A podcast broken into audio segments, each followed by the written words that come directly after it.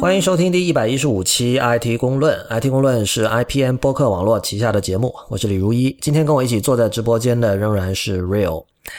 同样，在开始正式的节目之前，我们先会念一下听众的反馈。首先有一条来自 Leo 的反馈，这个 Real 你来读一下。好的，呃，这个是上一期我们提到了这个国内。已经开始接受 iPhone 六和六加的预定了嘛？然后当我们提到的一个数字是腾讯来，当时你问说为什么这次大家都引用这个腾讯的数字哈？对，然后六给我们的说法是这样子，就说呃，腾讯是参股了京东，然后京东这次在网上也接受预定嘛，然后它有一个京东有个官方的预定网网页，然后有一个地址，然后现在它。当时那天我们是不是说是总共是有四百多万部嘛？现在最新的数字现在是，呃，我这是北美国东部的时间哈，是十月七号的晚上，就北京的十月八号早上。对，然后现在这京东上这个页面的数字是，就是 iPhone 六小的那款有四百一十三万人预约了，然后 iPhone 六加已经有四百二十七万人预约了，这两个加起来就已经超过有八百八百多万了吧？啊，我也在看这个，这还挺有意思的。我不知道这个预约究竟代表着什么，是他们定金已经付出去了，还是付了全款，还是只是呃预约了排队，还是什么？哼，好问题，我们可以点一下京东这个链接看一下会。对，因为这个你看挺奇怪，我现在看这个网页嘛，它下边就是写着明明白白的把这个数字写出来了，四百多万，已有四百多万人预约。啊，不是，他这个预约只是说，呃，你注册一个这个这个信息，然后十月十七号他这个正式发货的之前，京东会给你发个邮件或者是这个手机短信，让你准备去抢购。哈哈。OK，所以这个就是这这不说明什么，不当然不是完全不说明什么了，但有一定代表性，但不是最终的我们通常意义讲的那个 pre-order 那个数量。对，跟 pre-order 显然是两回事。对对，但是这就即便如此啊，这个数字还是蛮蛮惊人的，因为呃，就苹果在它官方的那个第一一周里面，也就是差不多这个。多多两百多万吧，多两百万的样子，也就这个数字，就光中国大陆这么一项就已经要快上超过它之前那个数字了。呃，而而且你按照现在苹果那个就是产能来算的话，可能大家真的要排好久队才能够拿得到。嗯，好，那非常感谢这位叫 Leo 的听众给我们提供了这则信息。呃，还有一则反馈是，有一位叫小名人广吃炸鸡的朋友，也是通过 email 发来的。他说：“我和一百一十四期的那位许四叔听众有类似的疑惑。我注意到自己喜欢的、会反复听的音乐，大多是来自于我喜欢的美剧、游戏中的插曲或者原声。这些音乐都是我在特定的 context 下听到并喜欢上的。”我不确定喜欢这些音乐的原因中，音乐本身的比重比较大，还是包括它在内的整个作品的比重比较大。啊，他可能意思就是说，他是究竟是因为这首歌本身喜欢它呢，还是因为哦，因为我喜欢这个美剧，我喜欢这个游戏，然后爱屋及乌的喜欢它啊？然后继续读这位听众的信哈，我顺着喜欢的某首歌曲，尝试去寻找类似的风格，可能和我口味的音乐的时候，经常会碰壁。不论是按照风格标签去搜索，还是试听网站生成的猜你喜欢，都很难找到我喜欢的音乐。所以想请教您，是否有一个相对有效的方法来找到自己可能喜欢的音乐？呃，所以这是什么乐评人的缺失导致的结果吧？不，乐乐评人其实有有一点是说，因为。以前听音乐就是要钱的嘛，就是，当然我我你知道我们一向不主张盗版，那就是说事实上就是以前，你要盗版的成本是很高的，对对吧？这尤其比如说像黄金时代，像七十年代六十年代那个时候，就基本上你你要去想听谁的歌，你一定要去买他的唱片，很难有别的方法。那这个时候你钱是有限的，所以你就需要就是乐评是一个有非常实际的作用的一种一种文本。嗯，而不像就是在这个互联网时代，很多时候就是乐评它不具就这方面的功能相对没有那么重要了。就是如果你是，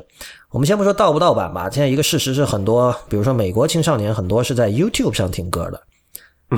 这这个事情已经很多年了。这个你你你很难说这种行为是盗版，因为 YouTube 上对有一些有很多是可能是正版，也有一些是盗版。但是就是这个跟比如说我们大批量的去电驴上下载这种唱片专辑还是不一样的。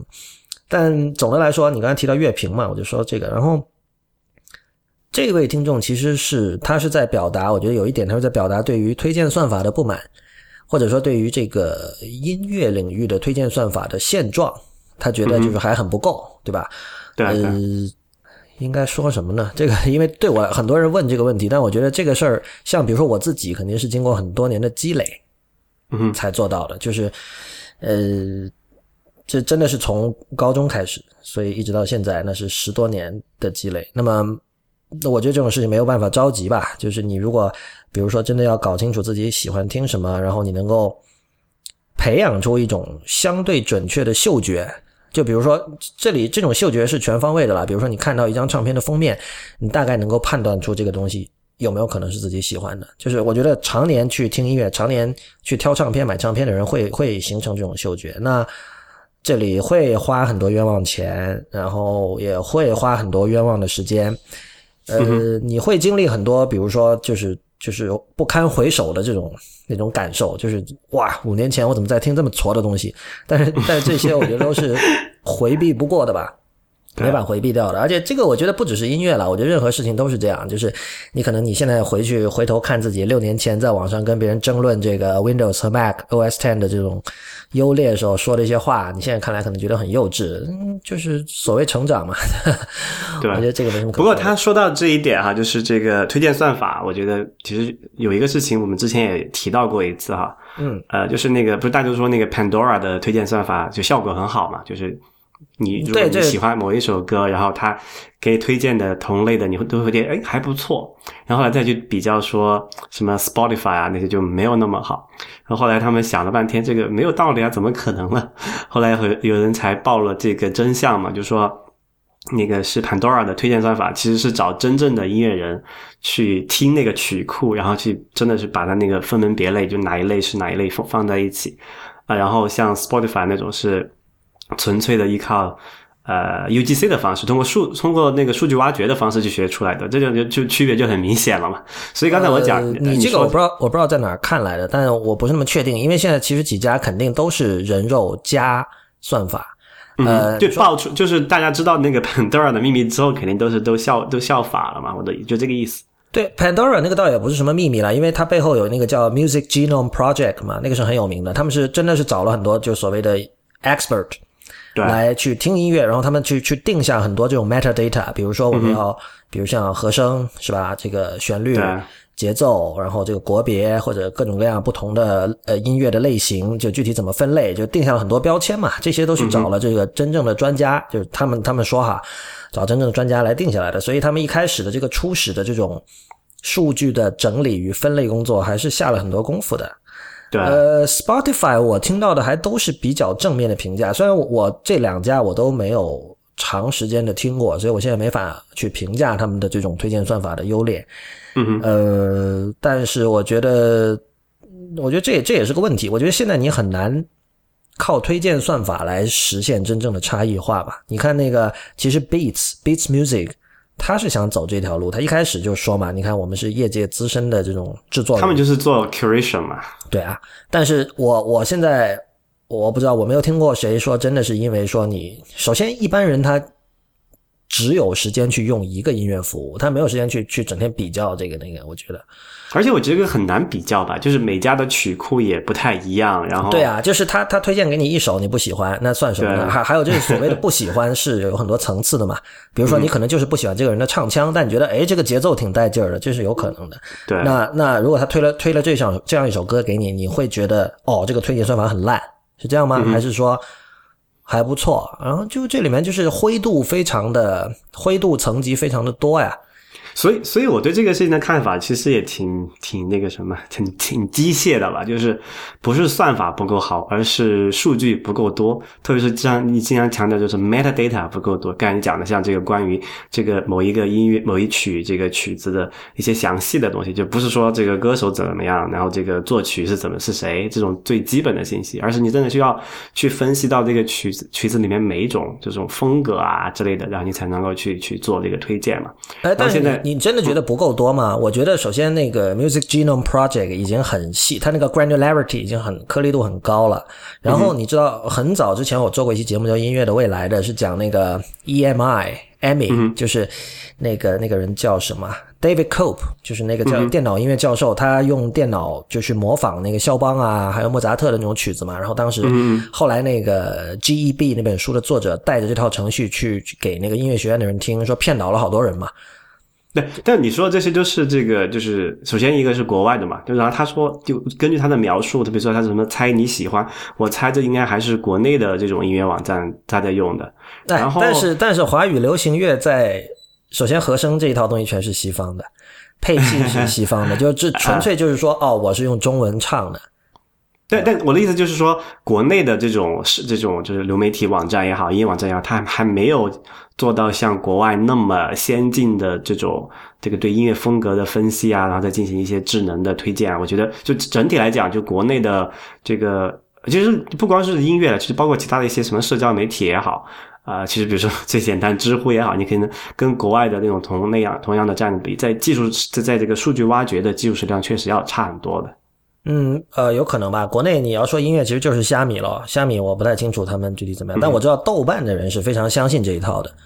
因为我跟豆瓣相信什么？相信这个？相信推荐算法，而且他们相信这个算法可以不断的去调，不断的去调。无论你说现在有任何这种非常细微的东西，很难量化的东西，他觉得通过调整算法，迟早有一天都能够做得到。对，对。呃，我我也是相信这一点的。你也相信这一点？OK。对。呃，那关键就是这个。迟早究竟是迟还是早，对吧？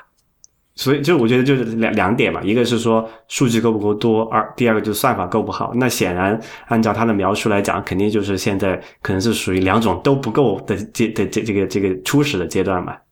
对我我觉得就是 要说一句陈词滥调的话，叫什么什么 “journey is the reward”，你知道吧？就是说什么旅程本身也是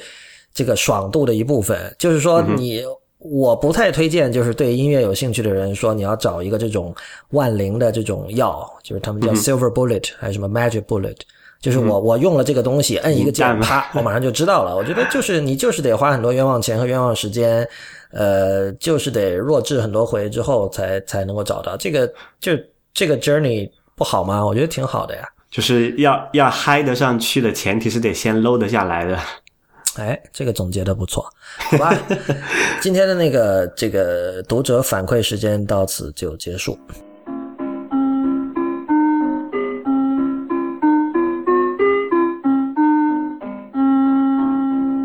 呃，我们几个话题哈，第一个我想提一点的是，有一件很奇怪的事情是，那个 Instacast 在中国区的 App Store 下架了。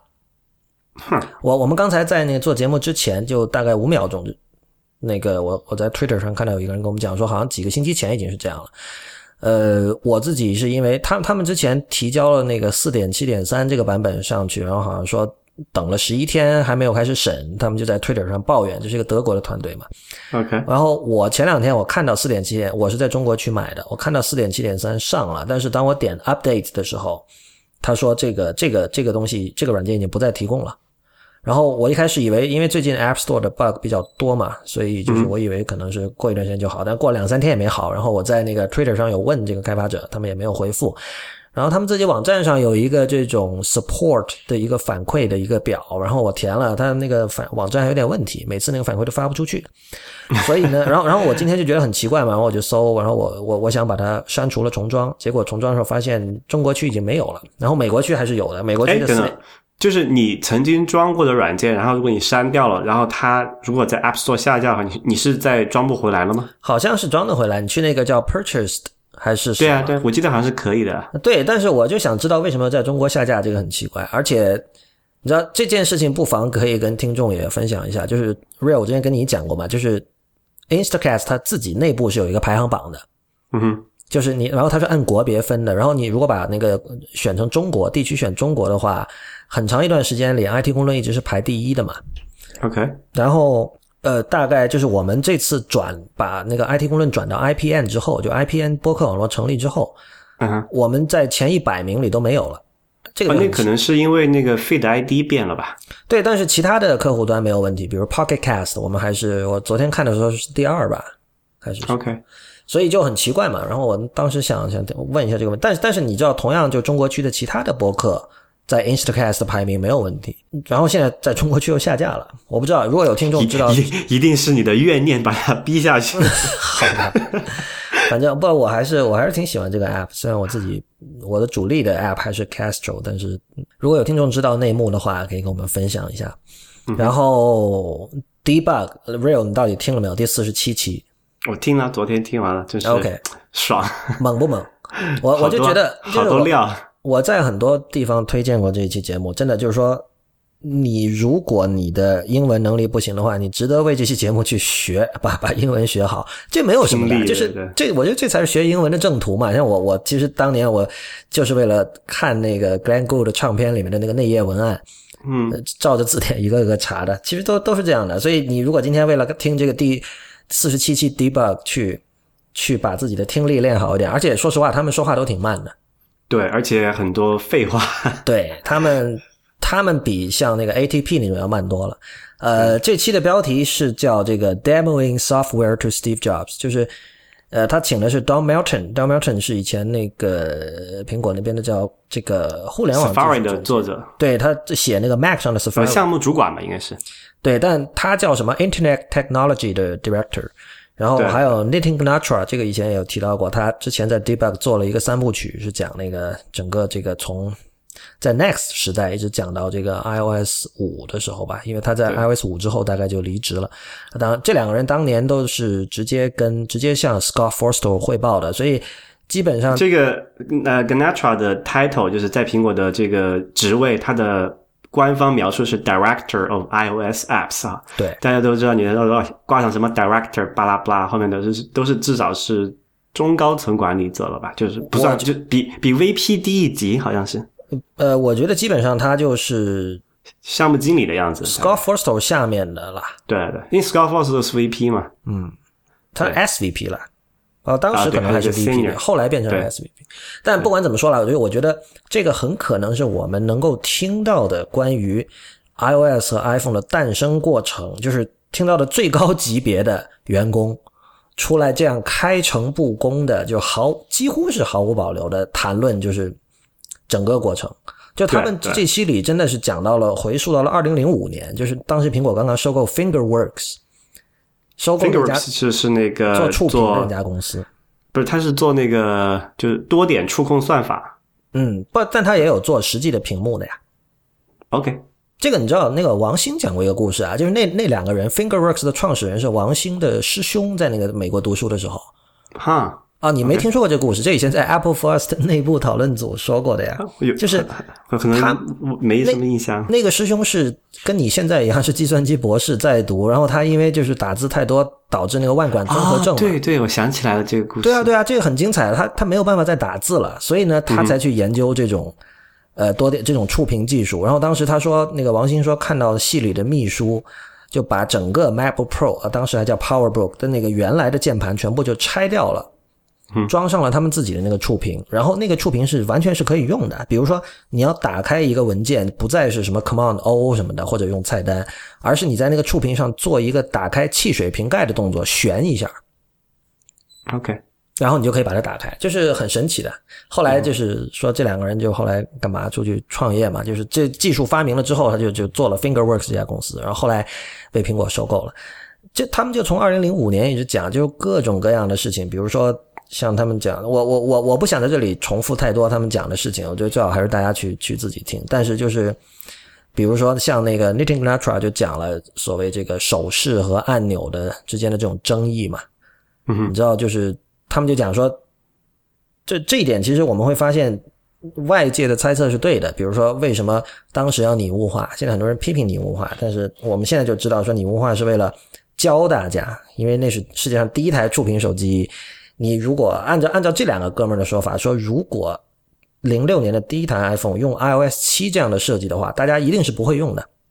嗯哼，就是不知道怎么操作，对吧？然后我但我听这期，我最大的感受就是说，虽然大家觉得哦这个是一个石破天惊的产品，但是你听了这期，你就会知道这些人还是普通人。他们无疑 无疑很聪明，无疑是很在各自的领域里属于这个非常顶尖的人才，但他们仍然是普通人，他们想的很多问题。呃真的跟我们平时处在这种外界我们思考的问题和争论的问题是一样的，但是他们就其中他们就是通过这种长年累月的加班和这种辛苦的工作，把它做到了现在我们看到的，就是我我们非常认可的这样的一个状态，就是这样。我觉得这个其实是一个很正能量的一集播客。你我就记得那个当时 John Siracusa，他他就是你知道，一九八四年第一台 Mac 出来之后，在那个 Macworld 杂志上啊某一期的那个封底还是之前那一页。有一张照片嘛，那张照片是是乔布斯跟所有参与了 Macintosh 的那些员工一起的一个合照，就是那种有点像我们这个毕业照片一样的。嗯，然后 Siracusa 说他一直把它贴在自己的房间里，因为他说看那张照片，他的想到就是说就是 people make this。我我觉得这个我听了这期播客的感受跟这个很像，就是我们有时候会觉得是一帮这种不世出的天才，然后是呃超出我们的存在很多的一种存在，这样的一批人在做这样的东西。但是你听了之后，你会想，哦，原来这帮人在做这个系统的时候，还也是有这么多想把自己头发全都拔光，有有很多这样的撞墙，对撞墙的对，事会有这样的这种时刻。然后其实跟我们是一样的，但就是就他们真的很努力，有的时候你会觉得。然后还有一点是，他们我觉得他们还还了 Scott Forstall 一个公道，因为这两个人都是跟 Forstall 工作了很久嘛。然后我觉得现在外部对于 For Scott Forstall 的看法是很有偏差的，就是首先因为他是因为当时那个 iOS 地图 Map 地图软件很烂，然后他拒绝道歉，至少我们从外部新闻报道得到的印象是这样哈，因为因为他拒绝道歉，然后被 Tim Cook 给开掉了，然后说这个人呃不合群，呃擅长玩办公室政治，我觉得这个是一般外界对他的看法，但是我们看到的，凡是跟他一起工作过的人，对他评价还都是很高的，对吧？而且像这个 Don Melton 和 Gnatra，他们两个人都说，就是呃其实 Forstall 他的这个他在 UI 啊，还有这些东西上的感觉是非常非常好的。对他他就举个例子嘛，他就说说谁当时说那个毕加索还是谁画画嘛，说有什么画那个牛吗，啊，对，要要十步才能画出来，然后就第一步可能就是草草的几条这种线条不是，反了反了，是先画了一条很那个很拟物的牛。然后最后最后就逐步的就抽掉那些无关紧要的细节，都就变成几几个笔画，但是你看出来，哎，那就是个牛，OK，就是等于是这个，就其实很像那个 iOS 早期，然后一直播到现在的 iOS 七和八这种很抽象的这么一个状态嘛。不，但我听他们俩讲的好像是说，我因为当时不是特别专心啊，但是好像是说 Forstall 可以把你一直带到，就是它不是只给你一个大纲性质的东西，而是说你们下面去忙吧。就它可以有一种很强的直觉，能够知道，就你知道苹果很强调说这种默认的东西要达到最好的一种状态嘛。就是说对，就他他们两个人在节目里也提到说，他特别讨厌 wizard，就是几乎你不能提 wizard 这个词，就是你知道那 Wizard 就是中文叫向导嘛，对，对，就种向导是软。件使用向导，一开始说你可以就教你嘛，下一步是什么，下一步什么，你可以干什么。他们他们很烦在自己的软件里加这种东西，就是他们说你一旦决定加这种东西，就意味着你已经放弃了嘛，就是对，这所以其实所以这上上一期我还提到这个事情啊，为什么说现在苹果做软件，就是特别 iOS 软件越做越差？我觉得真的真的是没有没有 Scott f o r s t o r e 是是不行的。就特别你听就听完昨天听完这期节目之后，我才知道，那肯定就加强了我这个印象嘛。就刚才你讲那个向导，现在你看苹果很多这个这个呃 iOS 软件，它也有这个就是所谓的用户引导嘛，就就现在很多这个 iOS app 都在做这个东西。那这就是有啊，现在你现在都很很很坑很那个。你装那个 iOS 八出来，上面是默认有一个那个叫呃叫什么来 tips tips 这个我是知道对，这个这个我我我也是，我之前看到惊雷在那个 Twitter 上吐槽来，我当时看到也很吃惊的。对对，就这个就是就就这个就是一种形式的 wizard 嘛。然后你也知道，好的软件它就是那个就呃 Scott 讲的那种叫 sensible default 嘛，你真的是要做到让人能够一看就能明白，一看就能用，不需要去太多的解释。就是说啊，有个有个有个说法怎么讲，就是产品 UI 就像一个笑话，如果你解释了它，它就不好了。嗯，对对，所所以我觉得呃，真的是真的是不太就是没有这个 Scott Force，真是苹果的一大损失。我自己来说，我觉得呃，我我很难去接受这样，就是说一个人可以左右这些东西。但就是有这种不世出的天才，能够改变历史的进程。所以你相信这个？OK，、嗯我对我反正就是怎么说啊，我对于这种 iOS 从一到六这这一段历史，我听了他们讲这么多，就是他们 Gnatra 自己之前做了三期，包括这次和 Del Melton 一起做，而且这个之后还会有这个 Demoing Software to Steve Jobs 后面还会有续集。然后我听了之后，我就觉得其实这一段历史非常非常有趣。就是不管你现在你现在看，我我我我其实就是为了这个，我有一台 iPad 二，我就一直保持在 iOS 六，不会升级的。因为 你知道吗？这个是就是一代一代经典啊！而且你你比如说你未来研究这种软件 UI 的这种设计史，这这就是文物啊！你如果你如果升级了，你以后真的就没有了。我觉得再过五年，你要找一台这个呃跑着 iOS 六，就是 iOS 七以前的 iOS 的 iOS 设备就很不容易了。就像你现在要跑找一台 Mac 还在跑那个 macOS 九，那就不太容易了，对吧？对。就会成为珍藏了，而且我觉得可以可以说是更不容易，因为这两天我看那个 Ars Technica 写了一篇文章，很长，他就说这就是他没事干，想体验一下在二零一四年用 macOS 九是什么感觉，然后他就自己就是他去那个 eBay 上买了一台，才七十几美元，买了一台那个二零零二年版的 PowerBook，那这至少是你可以花七十美元在 eBay 上买到的东西，我觉得。再过个五六年，你想买一台跑着 iOS 六的 iOS 设备都不一定能买得到，对吧？对啊，对啊，这是一个。呃，OK，所以对，再次提醒大家，就是非常推荐这期节目。呃，同样就是大家可以到我们这期 IT 公论的网站上找到这个第四十七期 Debug 的链接。哎，不过说到这，有一个事情我很好奇啊，就这两个人都是呃，大概是一二年左右的时候从苹果离职的嘛，到现在也就两年多的样子。嗯，然后我很好奇，苹果对这个离职员工这样出去公开讲苹果的内部的事情是个什么样的态度？呃，我觉得看级别了，有的级别肯定，比如说你走了之后，比如说有什么竞业协议之类的嘛。啊哈，不，竞业协议是说你不能去。我知道，我知道，竞业协议是说你不能去竞争对手的公司工作，但是就是可能有一些相应的条款吧，就是就是你你知道的太多了，所以有些事情就是你不能多说。但是可能是不是这两个人的级别就还好？呃，而且他们他们其实也比较注意，他们并没有讲特别具体的东西。嗯哼，对，但是它会让我们知道很多，比如说究竟是用按钮还是用手势，对吧？然后究竟是是。那说起来，Don Melton 还吐槽了那个 Facebook 的 App，你听到了吧？对，这个是当时因为那个 Facebook 是最开始是一个 Web View 嘛，对，然后后来他就慢嘛，大家都说慢嘛，后来他们自己就那个用 Native 用 Objective C 重写了，然后当时好像还当很大一个，当时好像还当成很大一个对卖点做来拿出来说，然后 Don Melton 的意思就是说，他觉得这种 Native。和 Web App 之间的争斗很无聊。他说：“就是就是实际一点好了呀，什么好用用什么嘛。你该用 Native 就用 Native。你你你需要好的这种这种动画效果就用 Native。你需要这个内容要经常变，然后经常要 Adaptive，经常要这种 Responsive 内容，那你可能就用 Web，就就这么简单。然后他说 Facebook 那个 App。”说明明就是他们自己代码写的不好嘛，他说你总 总是可以重构到它的速度变快的，所以不要不要赖在这种这个这个 HTML 五代码上之类的。对 对，嗯，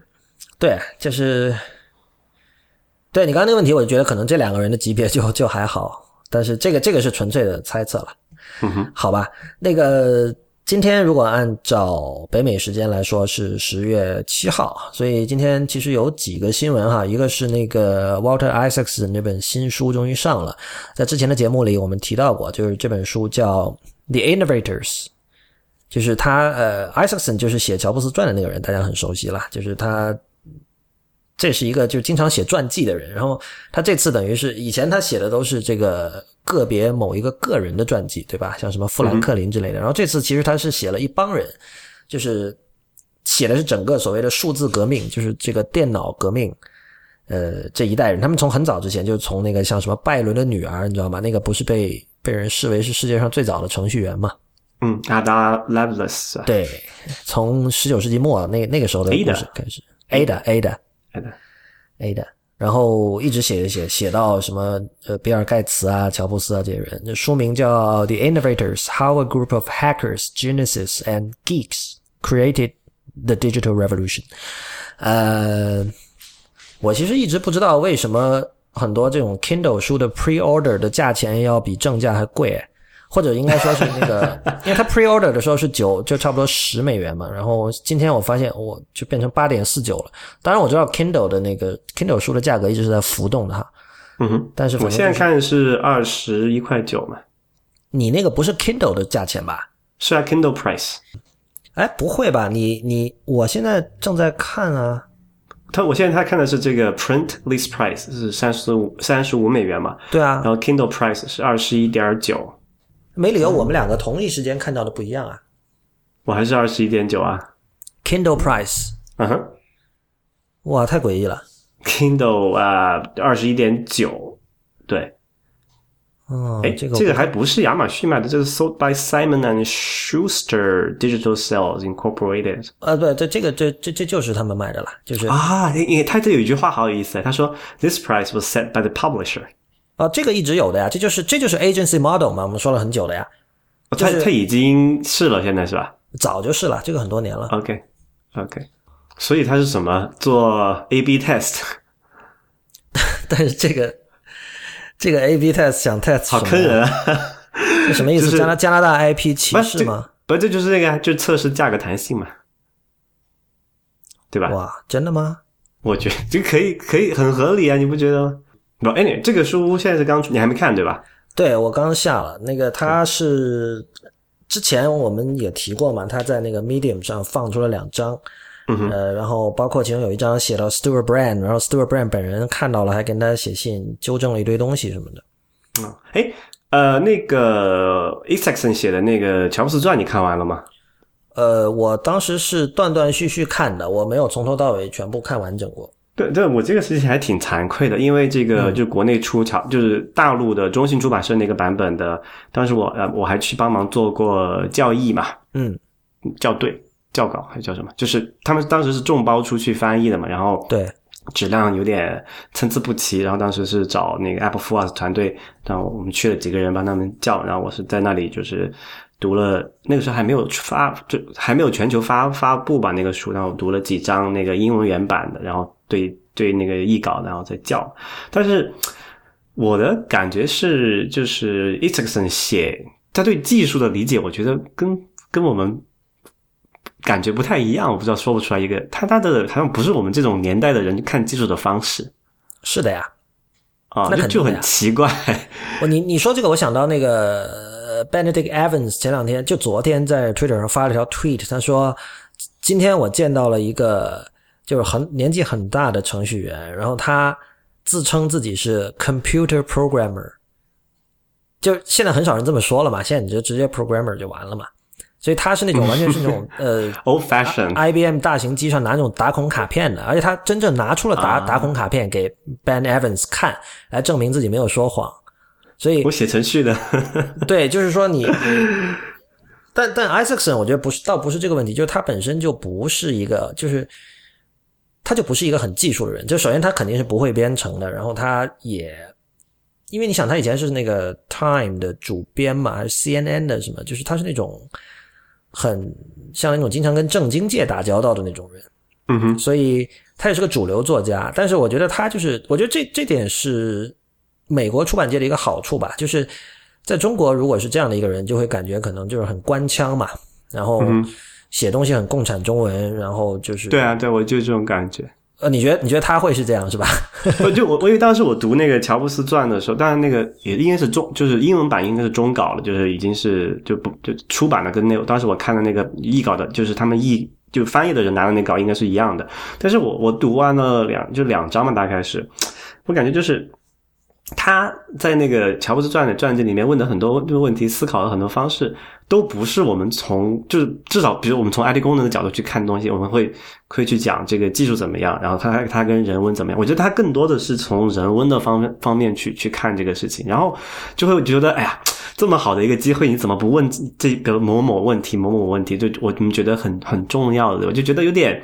使那个有力使不到点上的感觉。我知道这是这是很多人的遗憾。就是你知道他是全世界唯一一个得到这样的机会，对啊，对啊。但是就是以后再也没有这样的机会了。然后很多人是觉得是给他浪费掉了，但是我觉得这也没办法嘛。这个就是说，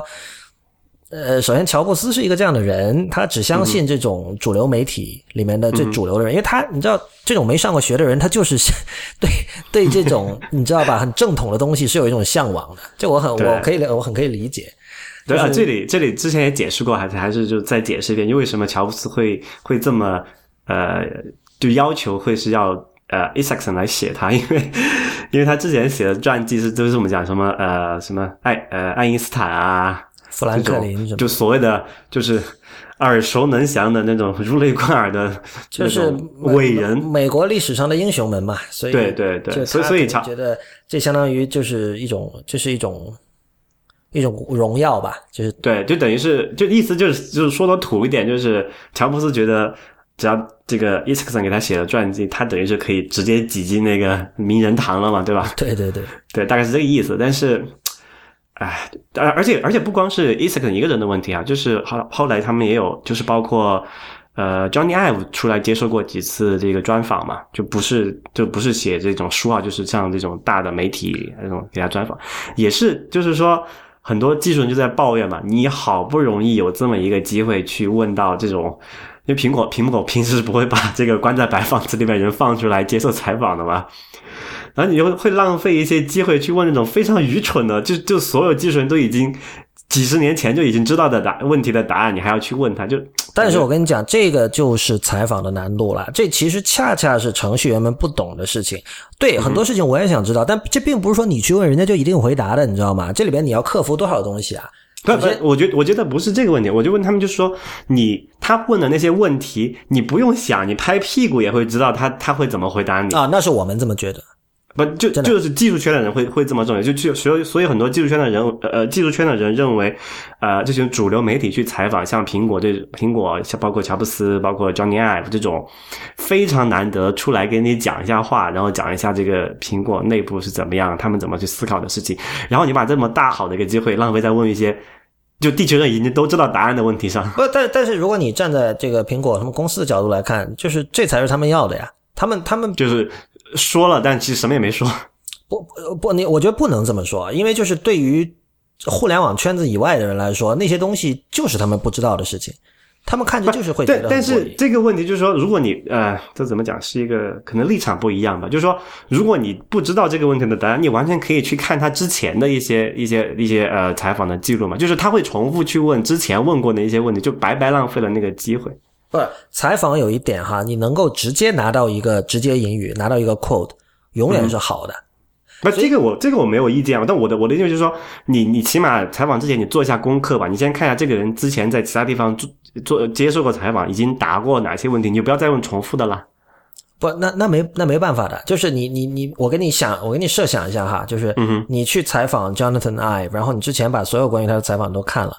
你会发现有很多重要的问题。都有人问过他，然后这时候你面临的抉择是说，你可能有一个判断，你是觉得哦，之前大家问的那些问题，比如说有一个很重要的问题，Jonathan Ive 答的很水，那么哦，很可能是公司不让他说，所以我这次我不问了，对吧？那问题就是说，但你同时你又认为这确实是个很重要的问题，这时候你怎么办？对吧？我我不觉得是这样，我就觉得他就是完全没有去去做足功课，或者说。呃，就对这个领域不了解，就是说，或者换个角度这么讲吧，如果你是去去，如果你是作为一个这种这种主流媒体哈，这种很有影响力的，像什么 Times 啊，像什么 Wall Street Journal 这种这种大媒体，你就要去采访这种这种人，你你真的是要找一个，呃，起码你理解这些人他们在做什么样的事情，而不是说找一个随便找一个什么可能很知名的一个一个采访者，但是他对这个领域完全没有了解到，这种就很很就是鸡同鸭讲嘛，说白了就这个意思。呃，我这个我跟你还是有不同意见哈，就是主流媒体，主流媒体之所以我们称之为主流媒体是有原因的。这个 “主流”这两个词其实是很就主流什么都没说嘛，就是我觉得你说一个媒体是主流媒体，其实是很没有意义的一件事情。但是我觉得他们的一个特点在于，就是他们得，他们不能假定读者了解任何东西。哼。你对你，你甚至，比如你甚至不能假定读者会知道这个呃形式要追随功能，就是可能这件事情，你比如《纽约时报》写，他都会要去解释一下，说哦，这是现代主义以来的信条。但是你如果比如说你在像 Ars Technica 或者像像包括像 IT 公论，我相信这个呃，可能听众多多少少，我相信大部分听众会认同这样的一种倾向，对吧？但是你如果是啊中央人民广播电台或者是 CNN 或者 NHK 这样的媒体讲，那就不一样啊。就是他首先他们的这种听众群的这种构成比我们更广泛，就是各种各样的人更多，嗯哼，知道吧众口难调嘛。对，所以。我我你刚才说的时候，我想到一个人，就是那个 Bloomberg，他们有一个叫 Emily Chang 的一个女记者，啊，然后她经常做视频采访嘛，他采访过很多这种互联网圈的大腕儿，就是上次不采访了那个李彦宏，李彦宏也采访过，然后马云这次也是他在采访嘛，对对，呃，他问的问题，这当然我一开始我是觉得他长得挺好看的，所以我老是看他的视频，但是那这个华裔的女性，她在夏威夷出生，然后她是。他问的问题，在我看来都很无聊，就是就不是那么有趣，或者说你不，比比如有时候他是从金融角度切入，这个无可厚非，他是 Bloomberg 嘛，对吧？呃，但有时候他问的问题，就像你刚才的，我当时的感受就跟你刚才描述的很像，我就说这种问题不是被问过很多次吗？而且这需要问吗？你拍脑袋都想得出他能会怎么回答，而事实上对方就是那么回答了。但是，呃，你要知道，比如像 Bloomberg 面对的可能是投行男、金融男、投行界的这帮人，他们对这些事情就是。没不是那么熟的，那相反，可能我们对于金融界的事情也不是那么熟的，所以这里确实有你的受众是谁这样的问题。我觉得这个这个是难点所在。所以我觉得技术圈如果一味的因为某一个采访或者某一本书没有问到自己想问的东西，就去否定它，其实这恰恰是对于写作和采访的一种不了解。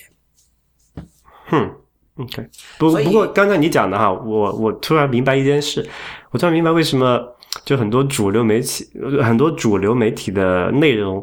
吸引不到吸引不了我的的原因。对，就刚才已经解释了哈，就是对吧？你这个明显就是你的写作的时候有一个心里有一个有一个 target audience 嘛，对吧？那很明显我不是。不，但我想你你因为这是写的是你熟的领域，但比如说我我我设想一下一一个关于莱特兄弟发明飞机的人的传记，可能你对于空气动力学、对于飞机的历史没有那么熟，那么哪怕是 Isaacson 在写，你也不会有刚才那些抱怨吧？嗯，对啊，我我明我明白你说这一点，就是就如果换一个不是你所熟悉的领域的话，对啊、这个对啊、就很简单，就是肖邦的传记。对对吧对对，所以，所以这个书当然，因为今天才刚买，还没有怎么看。然后我自己对这个书，就是如如你刚才所说了，我并没有太高的期待，因为这段历史其实，我我觉得这本书的价值就是在于它以一种主流高姿态的方式把它串在了一起，嗯哼，然后并且以一种高姿态的方式把它推向给呃这种技术圈以外的人，因为它里面提到很多事情，我都以碎片的形态在各处都读过了，呃，什么 Ada Lovelace 的事情，还有像当时那个叫什么，呃，那个人叫什么，在那个日本那个动画叫 Lane 里面有提过的那个人，那个当年他在大西洋 As We May Think 有一篇文章叫 As We May Think，在一九二十年代还是三十年代的那个大西洋月刊发表了一篇文章。嗯哼，呃，就诸如此类啊，就是我们这这对我我我我这些人我都很熟，然后包括以前看过像 John Markov 的书《What the Dormouse Said》，还有包括以前像那个、另外那个写那个《From Counterculture to Cyberculture》，像这几本书都已经把这些历史都提到过了。然后、同样你，你上次提到过加州不是有那个叫 Computer History Museum 吗对，那个像那个网站上好像有一些文章也跟这段历史有关系，其实就是电脑的史前史嘛。对，但但是我觉得 Isaacson 写肯定还是不一样的分量，这就是这本书的价值所在。我自己可能不会真的会特别如饥似渴的去读这本书，但是我我会去看一下，因为我想知道，呃，主流观点怎么看这一段历史，就这样。哎，我有个小小插曲啊，这本书封面上有四个人，顶上那个是 Ada Lovelace，然后第二是乔布斯，第三是 Bill Gates，第四那个谁？那个是呃图灵，哦，OK，哎，我在想那个你说 Bill Gates 现在还健在哈，你说他会不会找 Isaacson 给他写传记？你说谁？Gates？、呃，Gates 对，哦，这不知道哎，这倒是不错的问题。但我但我觉得 Gates 不像乔布斯那么在意这些东西。OK，对我觉得他他兴趣在别处啊。他他是 geek 嘛，geek 其实我觉得 对这些东西看得挺淡的，对是不是？对，而且他来自这个就家庭背景也不一样，我觉得可能对这种东西看法还是有点不同的。嗯，对，可能吧。嗯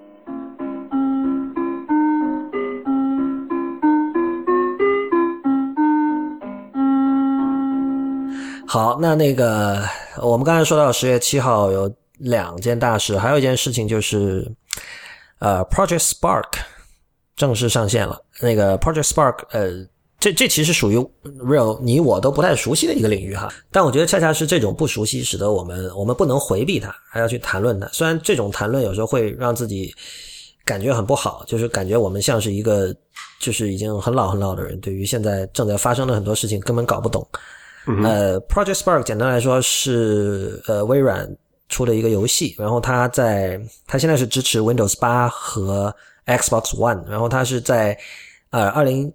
一三年的时候呃做了一个这种预览，在当时的某一个是一三吧，还是某一个这种游戏展会上，然后好像是在去年年底和今年年初的时候，分别在 Xbox One 和 Windows 八上开始有 beta 版可以玩。嗯，十月七号呢，就是它的这个正式上线。然后我们看到现在微软做了一个相当漂亮的一个一个叫它那算是一个一个 mini site 了哈。但是这个跟可能如果我们听众里有这种公关行业的，你知道有很多这种国内的品牌客户，我都就会经常要做为了某一个 event 去做一个专题嘛。专题网站，对对对对，但是但是那个这是完全两回事儿，就是 Project Spark 这个 mini site 做的相当的精致，而且就是它是有叙事在里边，就是是一个他们叫什么 Choose Your Adventure 嘛，不是在那个游戏里有这么一个分类嘛，就是基本上是一个这种冒险故事，然后玩家可以自己去选择故事的这种发展、故事的进进程这样的。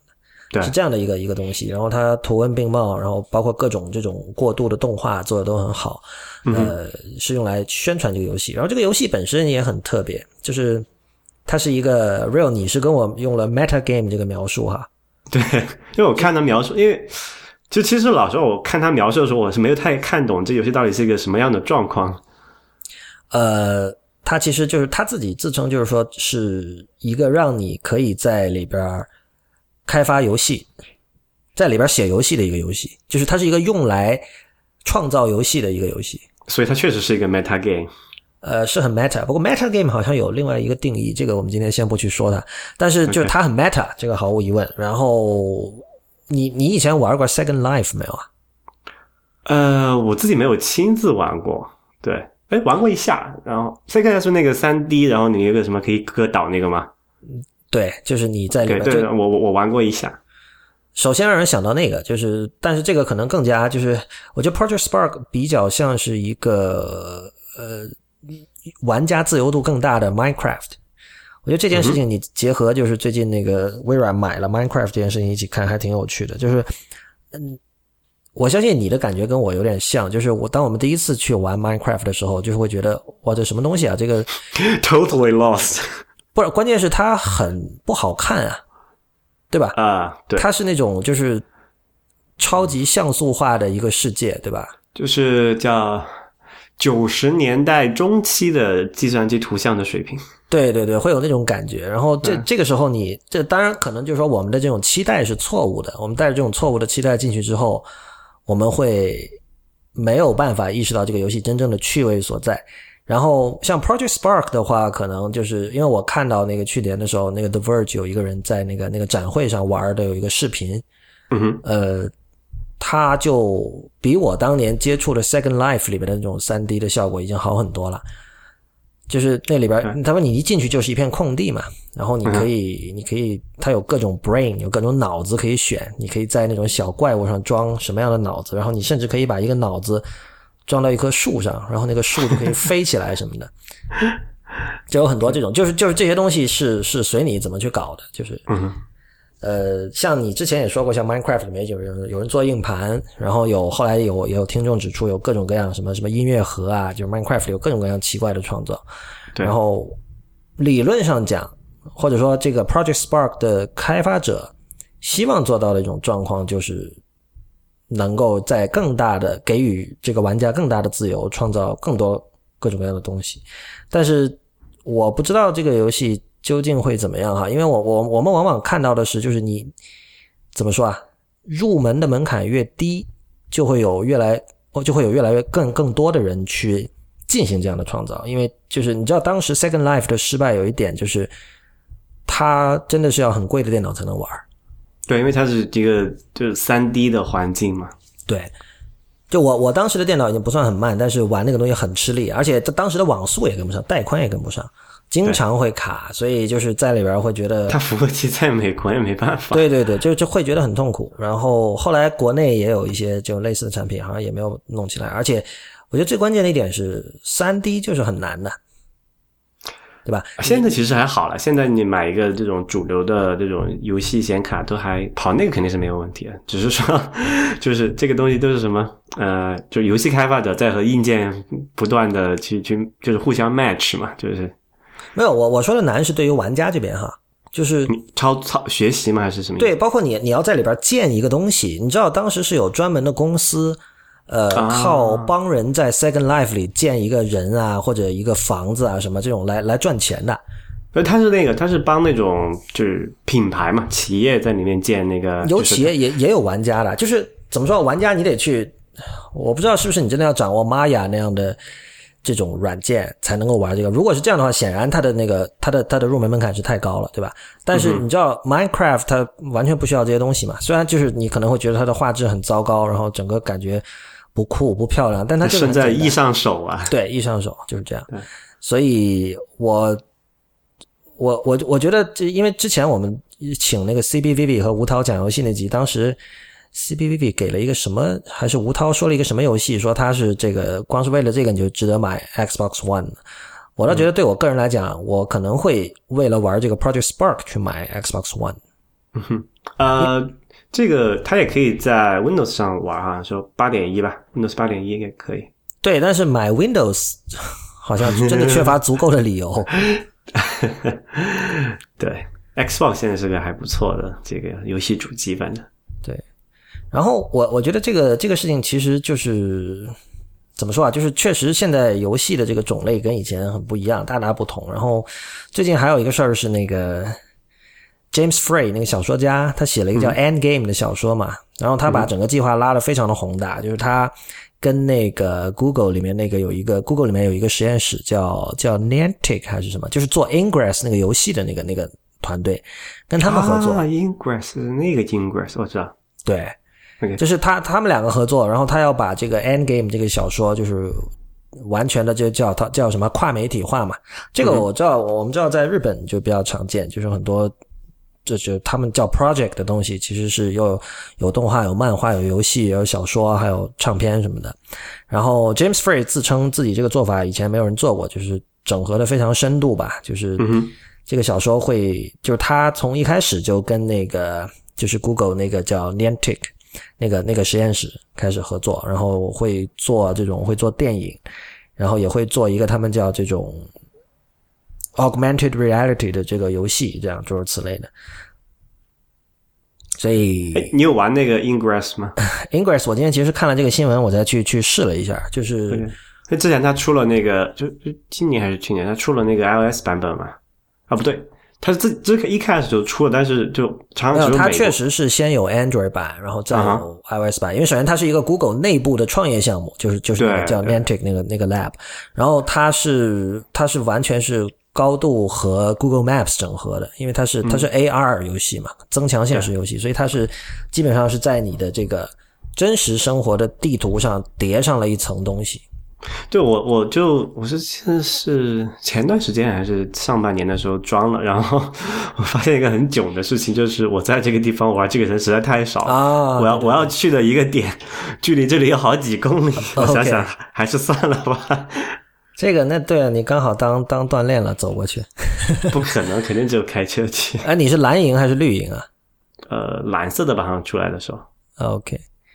那个我我我，因为我其实今天才刚下这个游戏啊，但我我觉得挺有趣的，但我觉得我我们其实今天还没有能力去谈这个游戏，就是我觉得真的是得多玩玩一段时间，然后或者下期可以再找那个 CBVV 或者谁，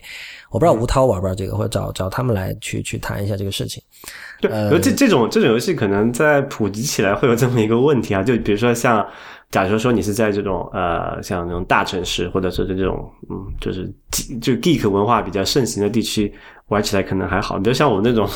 鸟不拉屎的地方，就就没得玩了。呃，对，是会有这个问题，但是这个也没办法吧，就是你很难说说哦这是不公平，或者说你要这个开发者去怎么怎么样。你能做的就是，因为他们他们，我觉得像这一类的游戏，其实开发者是很乐于见到，呃，你去在当地。就是营造出你自己的一个 community，组织起来，对吧？对啊，我觉得这个你要觉得玩的人少，你比如说你做一个这个叫什么 Saint John's Ingress Community，就什么 user group，对吧？不，但是我觉得这个就跟呃，就起码我觉得吧，玩游戏的一个初衷就就背道而驰了呀。因为我觉得就是可能游戏就可能就给你一个 escape 嘛，对吧？但你这个说的是 casual game 嘛？其实这这就是我我刚才想说的，就是。现在你光是说游戏，就是你说我是玩游戏，我喜欢玩游戏，然后另外一个人也说我喜欢玩游戏，很可能你们喜欢玩的是完全不一样的东西。对对，而而且这个我并不是在说高下，比如说有的人说 hardcore gamer 就怎么怎么厉害，比如说有一个人可能他就是玩那个 Candy Crush 玩的很牛，对吧？那那对啊，他他也是他也很 hardcore 啊，但是你你说就因为你是玩 Ingress 或者你是玩什么？什么什么 Destiny，你就可以可以鄙视它吗？那不是这样的。所以就是这个游戏的版图真的是已经非常非常的丰富，而且有各种各样的东西。我们找一天可能可以聊一下那个美国最近那个 Gamergate 的事情，就是非常挺扯的。但是我觉得他。它说明了一些事情，我觉得 Project Spark 和这个 Endgame 这两件事情今天值得拿出来说一下，因为一个是 Project Spark 是今天正式上线，然后 Endgame 的话也是一个呃 James Frey 的一个比较新的一个尝试，但是如刚才所说，我们对他们的了解还不够，所以呢，呃，之后或者有呃，我们会请新的嘉宾来跟我们具体的再再展开来谈。那今天的节目到这里也差不多结束了。谢谢大家的收听，也欢迎大家在我们的社交网络关注我们。我们在新浪微博叫 IT 公论，公平的公，论点的论；在 Twitter、Instagram 还有微信公众账号都是叫 IT 公论的全拼。同时，也欢迎大家收听 IPM 播客网络旗下的另外两档节目《太医来了》和《未知道》。谢谢大家，我们下期再见。